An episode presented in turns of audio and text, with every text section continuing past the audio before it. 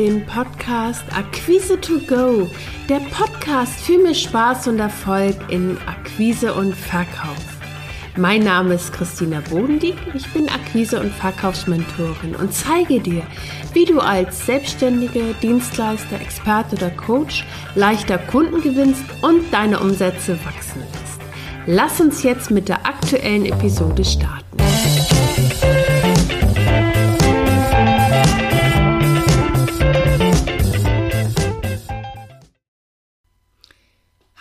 Und herzlich willkommen zur heutigen Episode. Heute geht es darum, wie Verkaufsmythen verhindern, dass du leicht und easy verkaufst. Inspiriert bin ich durch einen Call, den ich gestern mit einer Kundin hatte.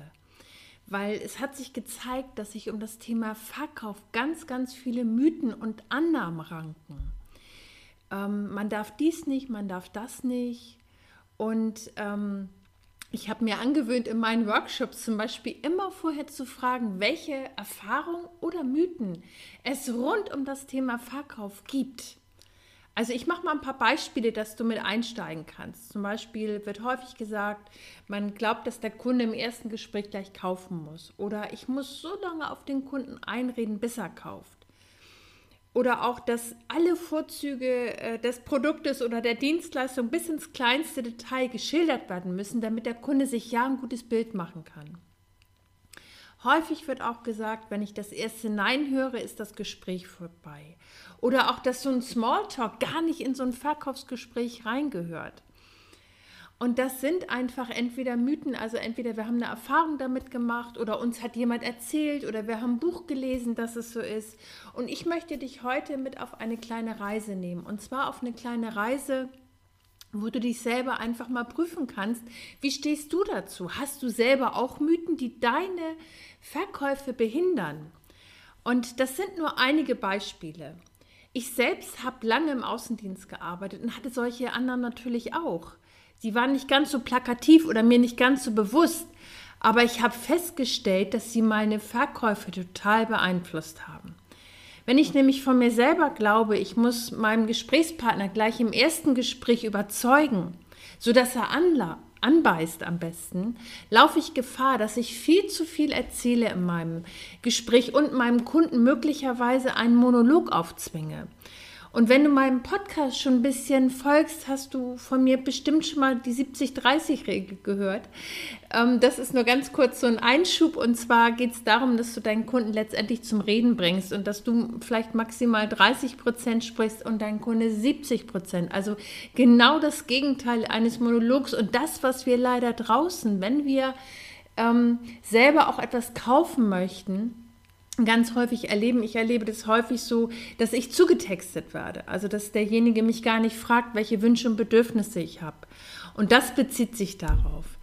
Und außerdem, ich weiß noch, wie das genau war, als ich angefangen habe mit meiner Selbstständigkeit. Ich bin in wirklich in ein Fettnäpfchen nach dem anderen getappt, obwohl ich es besser wusste. Und trotzdem musste ich für mich diese Erfahrung erstmal machen, um daraus neue Strategien zu entwickeln und zu lernen. Und zwar ist mir Folgendes passiert. Ich bin, ähm, als ich gestartet habe, war ich total begeistert von meiner Leistung und wollte natürlich meine Kunden im ersten Gespräch von mir in meiner Leistung überzeugen. Und ähm, ich bin habe hab so erzählt und der Kunde hat gefragt und gefragt und ich war genau in der verdrehten Rolle letztendlich. Das heißt, ich habe 70 Prozent gesprochen und mein Kunde vielleicht 30. Ähm, das war ziemlich tricky, weil mein Kunde dann eine wunderbare Strategie bekommen hat im Erstgespräch. Das heißt, er hat nichts dafür äh, bezahlt. Er hat sich natürlich bedankt bei mir, sagte, Mensch, super, Frau Bodendieck, vielen Dank für dieses tolle Gespräch. Wir können die Strategie jetzt alleine umsetzen. Das war natürlich nicht das, was ich wollte. Und ähm, das passiert relativ häufig. Ich erlebe das, wenn ich äh, Erstgespräche mit meinen Kunden habe, dass sie mir das erzählen, dass sie dann einfach frustriert sind. Und es gibt eine ganz einfache Strategie, was du anwenden kannst. Weil natürlich ist es wichtig, dass ich ein Ziel habe, wenn ich in mein Erstgespräch starte. Ich habe mir angewöhnt, mir Teilziele zu formulieren. Der erste Blickpunkt ist, ich möchte herausfinden, ob das zum Beispiel mein passender Kunde ist. An zweiter Stelle möchte ich herausfinden, ob und wie ich ihm weiterhelfen kann. Dann will ich natürlich oder möchte ich gerne mein Angebot platzieren und ich möchte, dass der Kunde sich für mich entscheidet. Wenn ich in diesen einzelnen Zielen daran gehe, laufe ich nicht Gefahr, sofort im ersten Gespräch überzeugen zu wollen. Das heißt, dass ich im Grunde zu viel erzähle. Weil die Gefahr ist, ähm, einfach, dass ich zu viel preisgebe, beziehungsweise zu früh auch in diesen Coaching- oder Beratungsprozess einsteige. Und ein ganz wichtiger Part, wie dir das nicht mehr passiert, ist, wenn du dir, bevor du in dein Erstgespräch startest, einfach eine kleine Liste machst, wo du vielleicht drei bis fünf Fragen hast, die du deinem Kunden stellst. Das heißt, du nimmst die, die Zügel der Gesprächsführung in die Hand und überlegst dir einfach, wo dein Kunde gerade steht, äh, was ihn bewegt, was ihn beschäftigt, ähm, vor welchen Herausforderungen er konkret steht, was er vielleicht auch schon versucht hat, selber diese Herausforderungen zu lösen und du bekommst ein Bild. Und wenn du dieses Bild hast und deinem Kunden äh, zu verstehen gibst ähm, und das auch nochmal vielleicht wiederholst, habe ich Sie richtig verstanden, Sie stehen an deiner Stelle, das und das ist Ihnen wichtig, führst du das Gespräch und du bekommst die Informationen und du kannst dein Angebot nur platzieren, wenn du die passenden Informationen hast. Das ist so ein ganz wichtiger Part und das ist im Bereich der Bedarfsermittlung. Ich wollte jetzt gar nicht so sehr darauf eingehen, ich wollte es nur als Beispiel nehmen, dass du einfach für dich mal schauen kannst, ähm, weil der wichtigste Punkt, und das war gestern in dem Call mit, mit äh, einer Kundin so deutlich, die, der ist es nämlich passiert, dass sie äh, in ihr Erstgespräch äh, gestartet ist und sie hat drei Sätze von ihrer Kundin gehört und hatte sofort ähm, ein Angebot im Kopf und hat ihr dann aber gar nicht mehr genau zugehört, worum es eigentlich wirklich geht. Das heißt, wichtig oder so entscheidend ist, dass wir wirklich in unserem Gespräch offen sind für unsere Kunden, dass wir uns, ich nenne das immer so, leer machen äh, äh, von meinen eigenen Annahmen, Bewertungen. Ähm, Fantasien, die ich vielleicht möglicherweise habe, die kann ich im Hinterkopf behalten. Aber wichtig ist, wenn ich in mein Erstgespräch, in mein Kundengespräch starte, bin ich für meinen Kunden offen. Und das ist so wichtig, dass wir uns, äh, bevor wir in das Gespräch starten, wirklich leer machen von Mythen, Annahmen, Bewertungen. Und ich stelle mir das immer so vor, dass ich ganz neugierig bin auf meinen Gesprächspartner und möchte den einfach kennenlernen. Und ähm, das befreit mich davon, dass ich gleich einen Plan im Kopf haben muss. Und ich stelle dann die passenden Fragen, mit denen ich herausfinde, welche Art von Unterstützung mein Kunde überhaupt braucht. Und erst dann, und das ist so wichtig, kann ich mein Angebot platzieren. Und die Voraussetzung dafür ist, und darauf möchte ich jetzt nochmal eingehen, und zwar auf die Mythen. Ganz, ganz wichtig ist, äh, dass du dich davon befreist. Wichtig ist, dass du weißt, wer du bist, was du mit deiner Arbeit bewirkst, wer deine Kunden sind, was du zu bieten hast, welche Ergebnisse du erzielst, was gut zu dir passt und vor allen Dingen, wer gut zu dir passt. Was sich auch gut anfühlt und vor allen Dingen, was auch Spaß macht. Aus meiner 20-jährigen Erfahrung in der Selbstständigkeit kann ich sagen, dass es sicherlich gut ist, eine gewisse Struktur und Strategie zu haben, mit denen du es deinen Kunden leichter machst, sich für dich zu entscheiden. Auf jeden Fall. Entscheidend dabei ist, dass du ähm, deine eigene Persönlichkeit wirklich in den Fokus nimmst und von dir aus agierst und dir nicht Schema F äh, rüberziehst und sagst, ich muss es jetzt machen, weil XY das gesagt hat. Das funktioniert nicht.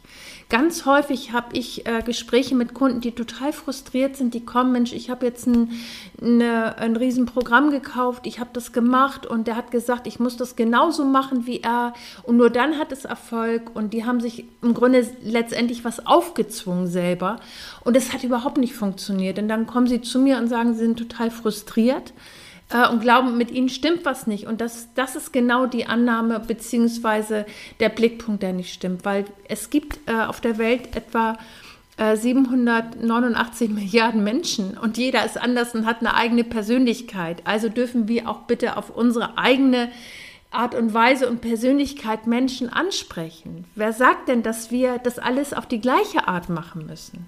Das ist Stereotyp und funkt überhaupt nicht beim Kunden. Und ich möchte dich ermuntern, wirklich es auf deine Art zu tun. Je stärker du es auf deine Art machst, desto erfolgreicher bist du. Du bist in deiner Kraft, du strahlst, du zeigst, dass es möglich ist. Und damit löst du auch gleichzeitig eine Herausforderung, die du in jedem Positionierungsworkshop hörst. Heb dich von der Masse ab. Du bist einzigartig, also zeig dich auch. Und ich möchte dich heute einladen, einfach mal zu schauen, ob du vielleicht auch Verkaufsmythen für dich selber im Kopf hast. Also das sind Annahmen äh, darüber, wie Verkauf funktioniert oder eben nicht funktioniert, was du tun darfst und was nicht.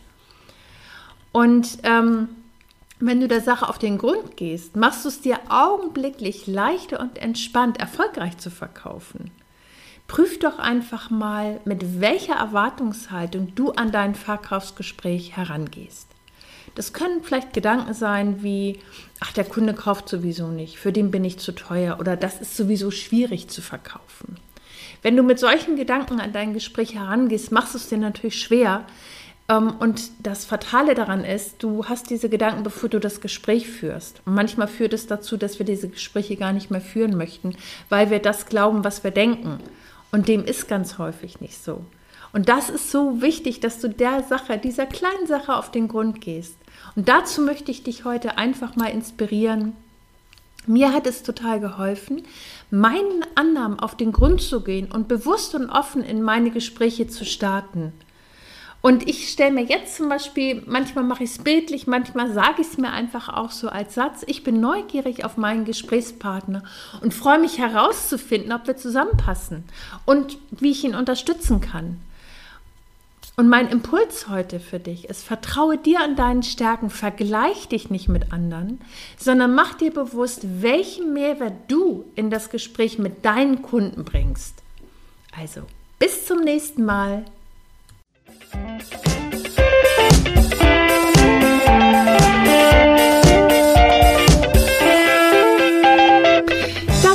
Der Podcast Akquise to Go, der Podcast für mehr Spaß und Erfolg in Akquise und Verkauf. Wenn dir der Podcast gefallen hat, abonniere ihn. Mehr Tipps und Impulse findest du auf www.christinabodendieck.de. Bis zum nächsten Mal.